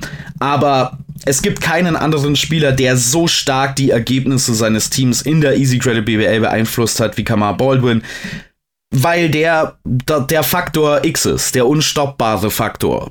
Wenn, wann immer eine offensive Possession nicht läuft, wirft den Ball zu Kamar Baldwin und der wird dir wahrscheinlich noch was Gutes rausbekommen. Solange der nicht dabei ist, tut man sich wahnsinnig schwer offensiv bei Göttingen. Hamburg währenddessen, auch das ist irre, die haben jetzt in den letzten paar Wochen richtig in ihre Form gefunden. Seit Februar haben die eine Offensiv-Rebounding-Quote von 41 Prozent in der Liga. Die holen fast die Hälfte der Würfe, die sie verpassen, als Offensiv-Rebound wieder. Mhm. Also sowas habe ich noch nie gesehen, um ehrlich zu sein. Also momentan wäre das ja, wir haben ja noch, da sind wir noch einige Spiele entfernt vom Ende der regulären Saison, auch wenn wir uns jetzt äh, ja sechs, sieben, acht Spiele, je nachdem welches Team das ist, ähm, oder sogar da gibt es noch eins mit 25, die Gießener, ne? Die haben erst 25 Spiele. Ja, Berliner genau. 22 Spiele, also die haben noch zwölf Spiele zu absolvieren. Das muss man sich mal das geben. Ist, ja, das ist absurd. Also das ich weiß nicht, also wie das funktionieren soll. Aber ich meine, die alle, die den Spielplan anlegen und diese Beschwerden, das hat ja auch Marco Pesic gerade angesprochen, im Spielplan ähm, die sind da. Ja, es gab den, die, den Vorwurf der Wettbewerbsverzerrung. Wozu ich sagen würde, tatsächlich, Erstens, wir haben jetzt gehört, es hätte eine Alternative gegeben. Keine Ahnung, ob das die bessere gewesen wäre oder nicht. Zweitens, Wettbewerbsverzerrung insofern ein bisschen unfair für mich in dem Fall, weil wir uns, glaube ich, alle einig waren, dass Oldenburg mit diesen Teams nichts mehr zu tun hat. Also Oldenburg hat jetzt acht von zwölf Spielen gewonnen unter Ingo Flyer. Die waren, die sind kein Abstiegsteam. Der, der Kampf war immer zwischen den anderen Mannschaften, die da unten ähm, sind. Klar ist es ärgerlich aus Sicht aller anderen, die da unten stehen. Klar kann man nicht extrahieren, ist eine Mannschaft denn auf dem Papier besser und deswegen ist ihre Tabellensituation nicht so und deswegen ist es keine Spielverzerrung. Ich will nur sagen, alle Leute, die an diesen Spielplänen arbeiten, müssen sich der Euroleague beugen, so ein bisschen. Mhm. Ne? Und wir haben jetzt die Alternative von Marco Pesic gehört. Man kann jetzt für sich entscheiden, ist es besser, ist es schlechter. Ich bin mir nicht sicher. Ich weiß es Ich glaube nur, ja. ich glaube nur, dass es keine Rolle spielt, wenn man es jetzt ganz realistisch betrachtet. Ja. Ich glaube nicht, ob das es eine Rolle gespielt hätte, ob Oldenburg dieses Spiel gewinnt oder nicht für den Abstiegskampf. Ich möchte nur mal ganz kurz auf die Tabelle schauen, weil man guckt ja immer von oben runter. Ich, äh, die ersten fünf Teams, Bonn, Bayern, Ulm, haben sieben Niederlagen. Berlin hat sechs Niederlagen und Ludwigsburg hat acht Niederlagen. Also das ist unfassbar eng, wenn man sich dann jetzt noch anschaut, Bonn hat schon 28 Spiele absolviert, Berlin erst 22. Äh, was es da noch für Verschiebungen geben kann. Wenn Berlin, was jetzt wahrscheinlich nicht passieren wird, aber nur mal vorausgesetzt, jetzt keine Euroleague mehr spielt und sich auf die BBL konzentrieren kann und kein Spiel mehr verliert, werden die am Ende Erster. Die sind jetzt Fünfter. Also da sind noch so viele Verschiebungen möglich. Ähm, deswegen Trends und Tendenzen zu erkennen, das ist momentan klar. Göttingen und Kreilsheim ohne Kamar Baldwin, ohne TJ Shorts sind nicht mehr die Teams von vorher. Bei den Kreilsheimern kommen noch Corona-Geschichten hinzu. Die sind ja mit einem super dünnen Kader aktuell unterwegs. Die fallen eher aus den Playoff-Ambitionen raus und Mannschaften wie Bamberg oder Hamburg nähern sich diesen Playoff-Ambitionen eher an, obwohl man nicht weiß, ob die Kreilsheimer doch nochmal den Umschwung hinbekommen, denn die haben ja drei Spiele weniger als Bamberg. Darf ich noch eine Hamburg Towers Ehrenrunde nehmen? Nur. Na, also du darfst natürlich deine, also der, der Vorsitzende des äh, Justus Hollatz und Pedro Kayes Fanclubs, Basti Ulrich, in dem Fall, auch Schatzmeister, denke ich mal, als ehemaliger Bankkaufmann, darf äh, natürlich alle, noch über die Hamburg ja, Towers referieren. Ich glaube, also in, im, im Justus Hollerts Fanclub wird es langsam eng. Ich habe das Gefühl, da muss ich Verantwortlichkeiten langsam aufteilen, weil der wird immer voller. Mhm. Äh, Pedro Calles Fanclub hatte ich das Gefühl, also da haben wir ein paar Mitglieder verloren, glaube ich, über den Verlauf der Saison. da, da sind jetzt aber wieder einige, die an, mit, mit, die an der Tür scharren. Und ich, ich lasse euch irgendwann wieder rein. Aber für den Moment müsst ihr mir ähm, erlauben, dass ich in meinem eigenen Erfolg bade. Also für mich war es immer klar, dass die Hamburg Towers ein sehr viel besseres Team sind als das, was sie tabellarisch dargestellt haben für eine lange Zeit in dieser Saison. Muss auch dazu sagen, die haben jetzt ohne Caleb Holmesley ähm, gespielt. Mal wieder. Caleb Holmesley, der auch irgendwie nicht mehr so richtig in die Gänge kommt, immer mal wieder Ausfälle hat jetzt in dieser zweiten Saisonhälfte, aber mit einem überragenden Justus Hollatz, ähm, der in Back-to-Back-Spielen einmal 15, einmal 14 Assists aufgelegt hat ähm, gegen Heidelberg und dann gegen Kreisheim. Und bei diesem 15 Assist-Spiel zwei Turnover, bei dem 14 Assist-Spiel kein einziger Ballverlust. Ähm, wenn das, also das ist natürlich ein Level, das würde er jetzt nicht bis zum Saisonende so halten können. Würde ich vermuten, wobei, keine Ahnung, wenn das das Playmaking-Level ist von Justus Hollatz, mit dem Hamburg in die Playoffs geht, Holler die Waldfee. Also, Hollatz, die sind noch nicht Hollatz die Waldfee. Ho ja gut, das, das Wortspiel habe ich mit Absicht vermieden, weil es, glaube ich, schon um die 700 Mal gemacht wurde. Aber ähm, gut, dass wir es nochmal unterbekommen haben. Natürlich. Ähm, also die Hamburg Towers werden sehr unangenehm, für wen auch immer. Ich glaube sogar, wenn Hamburg gegen Bonn spielt, auch wenn ich Thomas Isalo nach wie vor als den aktuell besten Coach der Liga bezeichnen würde, dann wird das ein sehr schwieriges Spiel, glaube ich, für Bonn, weil Hamburg von der Kaderzusammenstellung und von der Spielphilosophie von Pedro Calles glaube ich, fast gemacht ist, um so ein Team wie Bonn zu stoppen. Also mal schauen, wie sich da die Playoff-Platzierungen verschieben wird. Und dann, nachdem ich jetzt meine Siegerehrung ähm, über mich ergehen habe, meine, meine, meine Gewinnerrunde im Stadion, ich habe allen mal Du hast ein Selbstvertrauen heute, das ist ja Wahnsinn. So jetzt, mag ich jetzt das, muss ich, Jetzt muss ich mich auch noch ähm, mehr Culpa und äh, im Staub kriechen, weil Brose Bamberg sieht jetzt auf einmal wieder aus wie das sicherste Playoff-Team von aus der Auswahl Kreisheim, Göttingen, Bamberg. Ja, also ich muss aber sagen, die Schlussphase gegen Frankfurt. Ja. Hm, okay. Ja, das war, also da muss man auch ehrlich sagen, dass man so ein Spiel fast noch aus der Hand gibt gegen Frankfurter. Also, Frankfurt, es tut mir echt leid. Ich glaube, und wir sind ja hier in diesem Podcast auch so ein bisschen, um zu sagen, boah, die Schlussphase der Saison, da wird es nochmal richtig spannend an allen Stellen in der Liga. Äh, ich glaube, Gießen und ähm, Frankfurt sind weg. Ich bin ganz ehrlich, ich weiß, dass der MBC ein wahnsinnig schweres Restprogramm hat. Ich traue dem MBC aber locker einen Sieg zu aus den ähm, Spielen, die jetzt noch übrig sind. Und dann ist es ja schon mathematisch fast nicht mehr machbar. Ja, die Gießen also, haben zwei Spiele weniger als der MBC. Also. Ja, Gießen hat, Gießen hat zwei Spiele weniger, die spielen allerdings auch noch direkt gegeneinander, mhm. die beiden. Okay. Ähm, wo ich den MBC als Favoriten sehe. Ähm, aus jetzigem äh, Standpunkt, wenn auch da natürlich wieder nicht klar ist, wie viele Spieler fehlen, wegen welchen Gründen. Aber gehen wir doch die zwei mehr Spiele, die Gießen hat, mal durch. Also die haben das Spiel jetzt erstmal gegen die FC Bayer Basketball. Okay, schwierige Euroleague-Woche. Dann gegen die Telekom Baskets Bonn. Mhm. Viel Spaß. Dann gegen Würzburg, die auf einmal die beste Mannschaft der Liga sind. Wahnsinn, ne? Hätte ich nie erwartet. Du hast es gesehen, ich nicht. Ja, ich, ich dir für mich war klar, dass die, also da, das ist mein Hamburg. Also da habe ich immer gedacht, die sind deutlich stärker, als sie ähm, gespielt haben über lange Zeit. Ähm, und ich habe einen Fehler gemacht. Gießen und MBC spielen nicht mehr direkt gegeneinander. Das habe ich verwechselt oder ist das nicht mhm. terminiert hier? Ah, das kann natürlich auch sein. Äh, ich dachte, dass die noch ein Spiel gegen den MBC haben, aber ich fact-checke äh, mich da selber nochmal. Schau mal danach, ähm, was am 11.05. passiert. Vielleicht ist da ja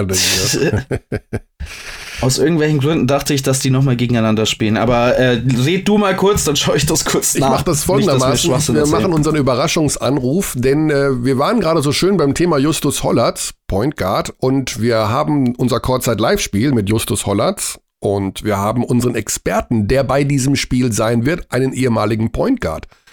Der weiß aber noch nichts von seinem Anruf. Ja, ich weiß, das hätte ich vorher vielleicht mal eintüten können, ob der kann. Pascal Roller ist äh, natürlich gemeint, der ja berufstätig ist und eventuell jetzt in einem Meeting sitzt, in seinem Arbeitszimmer mit dem Kopf in einem Team-Meeting oder Zoom-Meeting oder Ja, das ist schon ein schlechtes Zeichen, wenn er nach dreimal Klingeln nicht dran geht. Willkommen bei O2. Äh, willkommen bei O2. Er hat immer noch O2. Das ist ja das ist sowieso die größte Fares. Okay, also, also, es fehlt noch ein Spiel gegen den MBC. Das, also es wird noch ein Spiel Gießen gegen MBC geben. Das ist aber noch nicht terminiert, ah. wann das stattfinden wird. Okay. Gut, dann haben wir, ja, das ist, also bei Frankfurt muss man sagen, die haben ja schon 27 Spiele und ähm, das bedeutet mit 21 Niederlagen, mit sechs Siegen, da weiß ich auch nicht genau, wo die Siege herkommen sollen, um ehrlich zu sein. Äh, und zwei Teams werden nun mal absteigen. Und also wenn ich für Gießen noch ein bisschen Resthoffnung habe, weil sie zwei Spiele weniger haben und da vielleicht noch ein bisschen was schrauben können, aber bei Frankfurt, da gehen tatsächlich die Lichter aus. Und das ist gar nicht mal so einfach für die Liga zu verkraften, denn Frankfurt ist eine sogenannte Metropole und wenn die Liga 1 mag, dann natürlich, dass Basketball in Metropolen gespielt wird. Dazu gibt es noch ein Hallenprojekt in Frankfurt. Frankfurt war immer auch der gelebte Standort für jüngere deutsche Spieler, die sich dort entwickeln konnten und äh, sollten. Und wenn es den nicht mehr gibt, dann muss man sagen, ja. Aber Gunnar Wöbke hat gesagt in einem vereinseigenen Podcast, sie würden dann in der Pro A spielen und würden alles versuchen, direkt wieder aufzusteigen. Vielleicht ich bin mir ehrlich, ich muss ehrlich sagen, ich habe nicht verstanden, was da in Frankfurt passiert ist dieses Jahr. Ich habe es nicht nachvollziehen können. Vielleicht weißt du da mehr. Man hat, finde ich, da haben wir alle uns stark gewundert, kann ich mich erinnern, zu Saisonbeginn diesen Frankfurter Kader gesehen und gedacht, um Gottes Willen haben die kein Geld mehr. Also ist da, gehen da die Lichter aus demnächst. Weil der Kader zu Saisonbeginn bei aller Liebe so schwach war, dass, also man konnte kein anderes Team als Nummer 1 Absteiger sehen als, als diesen Kader. So, und dann kommen aber in der Saison möglicherweise zu spät die Nachverpflichtungen von einem Jamal McLean und einem Will Cherry. Ich glaube, dass es eine ganze ich glaube, es verändert viel an der Situation, wenn man Spieler von diesem Kaliber, es müssen jetzt nicht Will Cherry und Jermaine McLean sein, sondern halt Spieler, die auf diesem Level spielen können. Wenn man die zu Saisonbeginn hat und mit denen in die Vorbereitung geht und mit denen in die frühen Saisonwochen geht, dann reden wir, glaube ich, gar nicht über dieses Team in der Lage aktuell. Weil wir haben gesehen, in dieser in diesem kurzen Zwischenspurt, als Will Cherry richtig gut gespielt hat und als die Frankfurter Offensive auf einmal eine deutlich bessere war, dass dieses Team zumindest in der Theorie ein besseres ist als das, was jetzt aktuell da auf dem Parkett steht. Frankfurt, das muss man auch dazu sagen, ist eine ziemlich gute Defense sogar unter den Top 8 in der Liga. Die Offensive ist das Problem. Die ist historisch schlecht. Das ist sowieso ein Trend in der Liga, den wir gleich noch besprechen können. Aber in dieser Saison hat Frankfurt ein Offensivrating von 97. Die machen 97 Punkte pro 100 Ballbesitz. Sie machen einen, weniger als einen Punkt pro Ballbesitz. Die zweitschlechteste Offensivmannschaft ist Chemnitz mit 104,7. Die sind sieben Punkte pro 100 Ballbesitze besser als die schlechteste Mannschaft. Auf Platz 17. Wenn du so einen Abstand hast, das hatten wir zwischenzeitlich in der Saison mal beim MBC und der Defense, die haben sich seitdem deutlich verbessert. Wenn du so einen Abstand hast auf das zweitschlechteste Team der Liga, dann kann deine Defense noch so gut sein. Du kannst das nicht rausholen. Ja. Ich glaube, das Problem bei Saisonbeginn war also, dass die, dass der Kader eigentlich nicht erstligatauglich war. Das muss sich da die Vereinsführung, glaube ich, schon irgendwie so ein bisschen ähm, ankreiden lassen. Und Spieler wie Jamal McLean und Will Cherry sind ja deswegen nicht zu Saisonbeginn verfügbar, weil die einfach verletzt waren. Und äh, also ein Jamal McLean. Ja, ja, deswegen sag, den, ich. Den, den hast du jetzt auch nur bekommen, ähm, weil der auch eine Wundertüte ist. Er kann sich auch morgen wieder verletzen. Also der ist ja nicht hundertprozentig fit. Ne, sonst wäre der ja nicht auf dem Markt und würde nach Frankfurt gehen aber das, das, zeigt ja, dass zumindest ein gewisser Etat für Spieler in dieser ja, Größenordnung ja. da ist. Ne? Also ich weiß jetzt nicht, was der Etat bei Frankfurt ist, das muss ich, muss ich ganz ehrlich gestehen. Ich habe aber das Gefühl, wenn der, da Geld für eine Nachverpflichtung von Will Cherry und für einen Jamal McLean da ist, dann wäre auch zu Saisonbeginn mit Sicherheit Geld da gewesen, um sich nach jemandem, der dann halt vielleicht nicht genau. ganz den Namen hat von Will Cherry, aber keine Ahnung, das was Heidelberg gemacht hat. Die haben viele Spieler geholt, die auch nicht bewiesen waren. Ich meine, Brackett Chapman ist ein fucking Risiko, ne? Sehen wir jetzt, also der ist jetzt wieder verletzt, ähm, wenn auch nur leicht wohl. Aber der war ein Risiko, weil der zwar super talentiert ist, aber alle zwei Wochen verletzt. Und nach solchen Spielern, die hohe Upside haben, hat, ich habe nicht das Gefühl gehabt, dass Hamburg, äh, dass Frankfurt da welche im Kader hat. Klar, Len Schormann, aber der ist 19. Also du kannst jetzt nicht die Last von so einem Team auf die Schultern von einem 19-Jährigen legen. Ja, nee, da ist im Vorfeld sicherlich, ähm, ja, wir haben das ja zu Saisonbeginn schon thematisiert. da hatten wir Frankfurt als äh, den Kandidaten auch, wo man sagen muss, vom Talent her, der Kader ist nicht ideal zusammengestellt. Aber ja, ist so wie es ist. Also Frankfurt, da sieht's ein bisschen mau aus. Du möchtest noch sprechen über den Trend der Offensive in der Liga. Du hast noch genau. Das ist eine Beobachtung, die man, glaube ich, jetzt ziemlich festzurren kann, da wir so kurz vor Ende der Saison sind. Es gab in dieser Spielzeit einen massiven Rückschritt im Vergleich zu Vorjahren, was die offensive Produktion der des durchschnittlichen BBL-Teams angeht. Die einzige Mannschaft, die dieses Jahr eine gute Offense hat, die auch letztes Jahr eine gute Offense gewesen wäre, ist Bonn. Mit einem Offensivrating von 118. Die wären, die sind jetzt aktuell da fünf Punkte besser als die zweitbeste Mannschaft der FC Bayern Basketball. Das ist da das einzige Team, das auf einem Level von letzter Saison spielt, also was auch letzte Saison gute Offensive gewesen wäre. Alle dahinter, also Bayern steht dann schon mit einem Offensivrating von 113,4 auf Platz 2 das wäre letzte Saison irgendwo im Mittelfeld gewesen, also so Zehnter, Elfter. Wir sehen also über die komplette Liga hinweg einen deutlichen Rückschritt, was Offense angeht. Und meine These ist nicht, dass das unbedingt an elitärer Defense liegt, sondern dass wir in dieser Saison durch die also Offensive hängt natürlich sehr stark mit Rhythmus von Teams zusammen. Und wann hatte irgendein Team in der Liga mal Rhythmus in dieser Saison? Ja, ständige Verletzungen, ständig Covid, ständig Spielverlegungen, Pausen, dann auf einmal vier Spiele auf einmal. Dieser Spielplan und weil das immer für mich recht unkonkret ist, ne, wenn man sagt, der Spielplan verändert so viel an der Saison und diese Covid-Situation verändert so viel an der Saison. Ich finde, hier haben wir es mal auf der Hand liegend, dass diese Covid-Situation, die vielen Ausfälle, die, der verlorene Rhythmus tatsächlich die Qualität des Basketballspiels stark beeinflusst hat und die ist beobachtbar zurückgegangen im Vergleich zu den, Verzeihung, im Vergleich zu den Vorjahren. Ja. Ja, durchaus auch eine Sache, die man in der Euroleague so ein bisschen mitsehen kann. Ich ähm, gebe noch nicht auf, was den Überraschungsanruf angeht, ähm, Basti. Und zwar haben wir am Mittwoch, also erstmal haben wir natürlich ähm, heute auch noch Eurocup, also am Montag, Hamburg gegen Liet Kabelis. Äh, wir haben aber auch unter der Woche noch ein interessantes Spiel in der BBL mit Göttingen gegen Frankfurt und da kommen ja die Themen nochmal zusammen, die wir schon besprochen haben und da ist Stefan Koch äh, der Kommentator und den versuchen wir mal per Überraschungsanruf zu aktivieren. Es ist uns die letzten zwei, drei Male bei ihm nicht gelungen, hat sich dann später gemeldet. Er hat ja auch einen eigenen Podcast. Da würden wir dann tatsächlich auch Werbung für machen. Wenn er, aber nur, wenn er ans Telefon geht. Ich gehe gerade mit dem Hund spazieren und es ist windig und von daher könnte ich in den Podcast nur mit schlechter Tonqualität reinkommen. das, das, machst du ja durch, durch inhaltliche Qualität wieder wett, Stefan. Ja. Hallo. Lass doch, den, lass doch den Hund einfach von der Leine, Coach.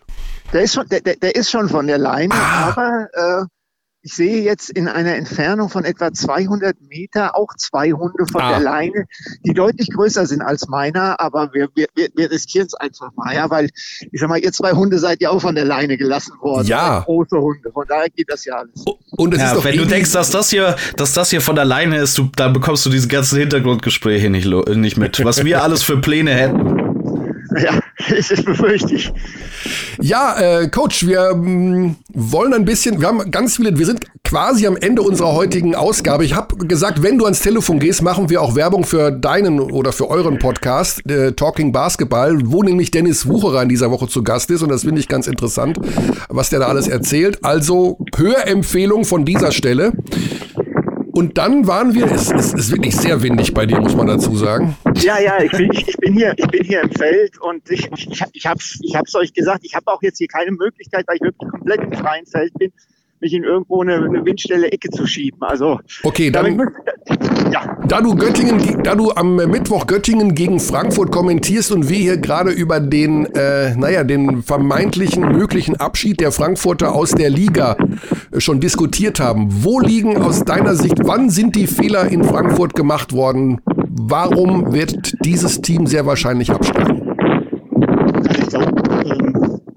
Mannschaft wäre ohne die Nachverpflichtungen von McLean und von Cherry, glaube ich, aus meiner Sicht heraus überhaupt nicht wettbewerbsfähig gewesen in der ersten Liga. Mhm. Ähm, was natürlich wehgetan hat, ist, dass du auf den deutschen Spots mit Freudenberg und Wirtschig zwei Spieler, für die, für die, äh, die für die Rotation eingeplant waren, im Prinzip komplett verloren hast. Ähm, aber letztendlich war die Ausländerqualität definitiv zu schwach. Und du hast dann zweimal nachverpflichtet mit Qualität, aber natürlich auch mit Qualität äh, in einem gewissen Alter. Das heißt, du, du hast ja, die ein oder anderen physischen Probleme äh, so ein bisschen mit eingekauft. McLean spielt ja im Moment eigentlich selten mehr als zwei, 23 Minuten, weil er wahrscheinlich einfach auch nicht mehr gehen kann.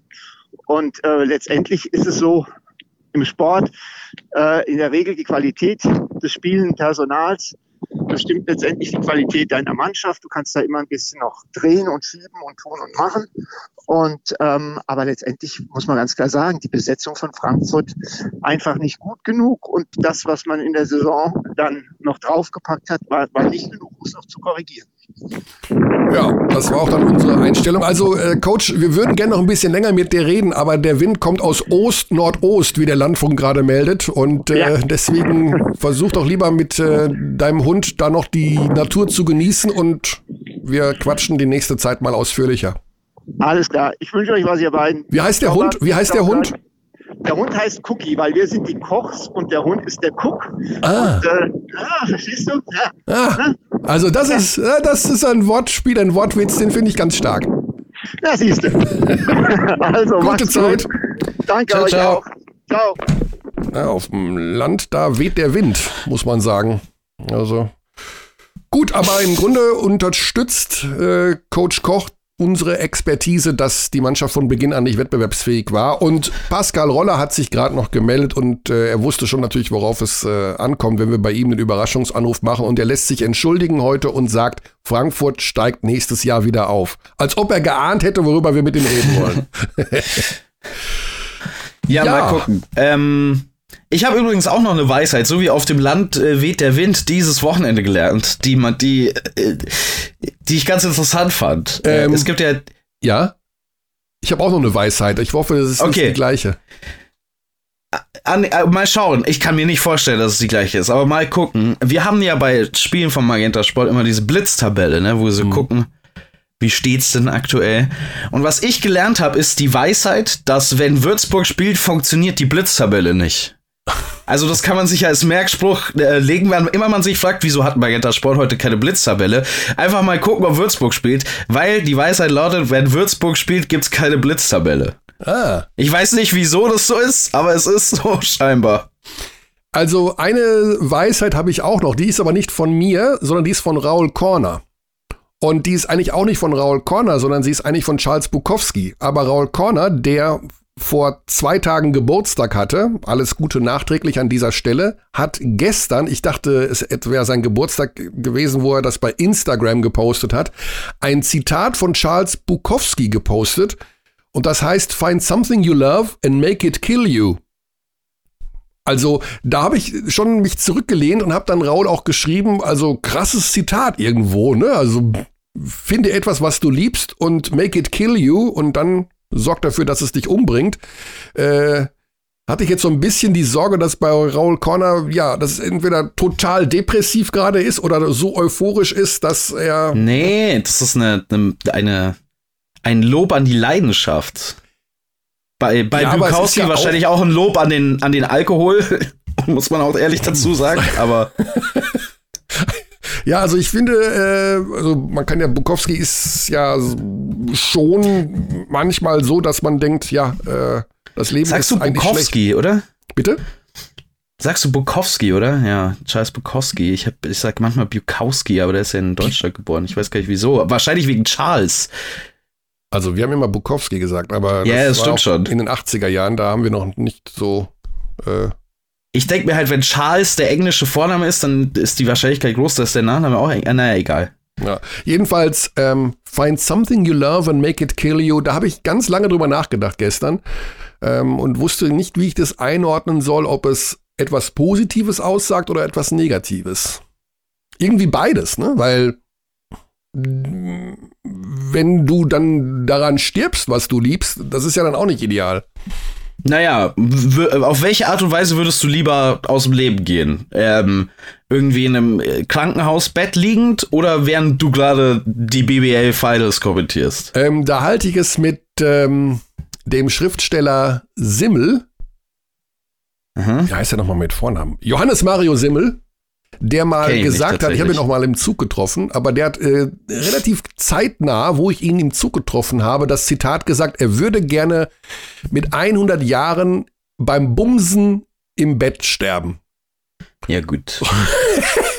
ja, das ist die langweilige Variante davon.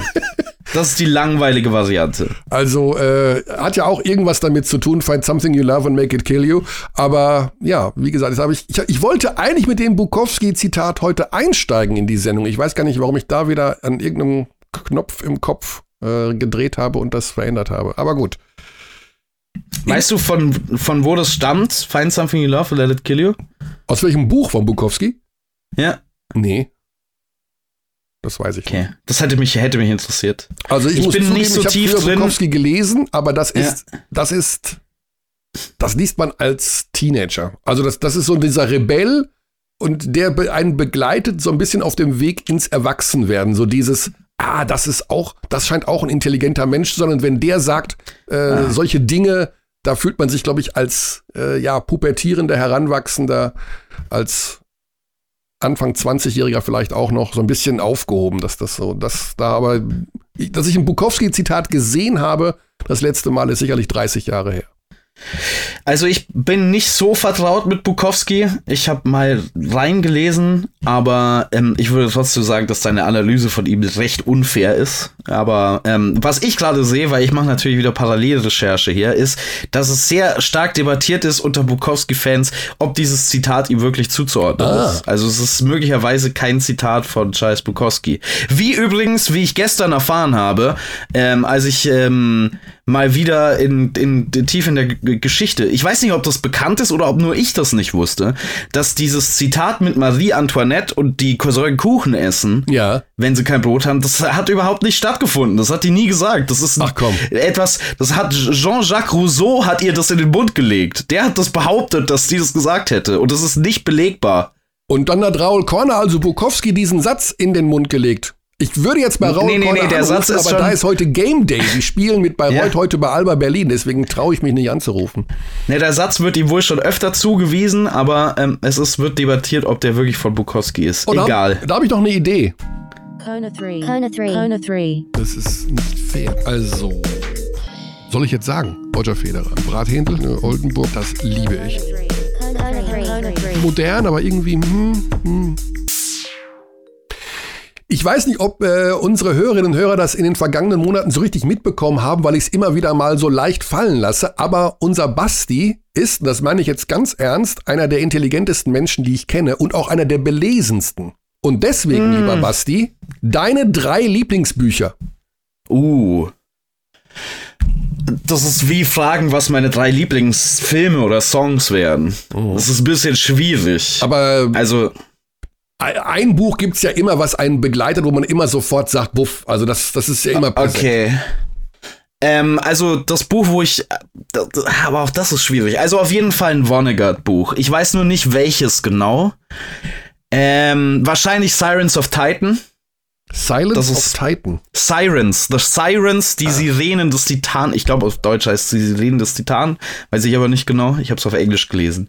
Ähm, Kurt Vonnegut, einer der besten Storyteller aller Zeiten. Ähm, mhm. Ja, also jeder, der Vonnegut noch nicht gelesen hat. Und ich weiß, dass Vonnegut als problematisch betrachtet wird heutzutage, äh, weil alle seine Charaktere männlich sind und Frauen nicht so oft was zu tun bekommen. Das stimmt. ja. Das ist richtig, aber der ist halt auch aus seiner Zeit. Ne? Also das ist halt auch schon ein paar Jährchen her, dass der so richtig aktiv war. Ähm, ich würde sagen Schuld und Sühne. Ah, das, aber das ist ein Klassiker. Ja, das ist ein Klassiker. Mhm. Ähm, da muss man jetzt auch nicht wahnsinnig äh, belesen sein, was ich übrigens nicht bin. Also das stimmt auch nicht. Ich mhm. bin nicht so. Äh, ich glaube, ich habe eher die Klassiker gelesen und nicht viel drüber hinweg, um ehrlich zu sein. Und dann würde ich noch äh, von Thomas Bernhard gehen. Thomas Bernhard gehen? Also nicht Gehen. von Thomas Bernhard, sondern von Ach so, Doch, von, von, Thomas, von, Thomas, Thomas Bernhard. Das Gehen. Okay. Das ah, Buch heißt Gehen. Gehen, okay. Ähm, das habe ich mal geschenkt bekommen von einem sehr guten Freund. Ähm, der hat gesagt, äh, du wirst dich wiederfinden in diesem Buch und es stimmt. Ach komm, okay. Ja, Thomas Bernhard, äh, hm, habe ich immer so ein bisschen Schwierigkeiten gehabt, aber gut. Äh, dafür sind ja solche Dinge da. Sehr gut. Ja, dann würde ich sagen, mit drei Buchempfehlungen von Schuld und Sühne unter anderem.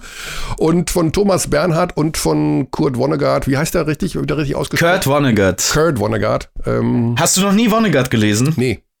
Oh, hast du was? Hast du vieles? Äh, schätz dich froh, weil jetzt hast du vieles, auf was du dich freuen kannst. Okay. Äh, soll ich das lesen oder kann ich das auch hören? Kannst du auch hören. Ja, spielt keine Rolle. Ja. Okay. Dann wird es vielleicht ein Hörbuch werden. Mal schauen. Ich habe noch diverse äh, Guthaben. Ich würde sagen, wir gehen in die. Hawaii ist ja nicht Südsee, ne? Hawaii ist ja einfach Hawaii. Ah, ich, ich, ärgere mich über meinen Schuld- und Sühne-Pick. Ich würde den noch gern ändern ja. zu Die verlorene Ehre der Katharina Blum oh. von Heinrich Böll. Ja, gut, das ist natürlich das ist ein sehr gutes Buch. Ja. Okay, da kann man nichts gegen sagen. Das ist richtig stark. Gut, ich würde sagen, Basti, das war's für diese Woche. Also Euroleague Schwerpunkt, weil die reguläre Saison sich da dem Ende entgegenneigt und äh, wir noch viele Platzierungen zu vergeben haben.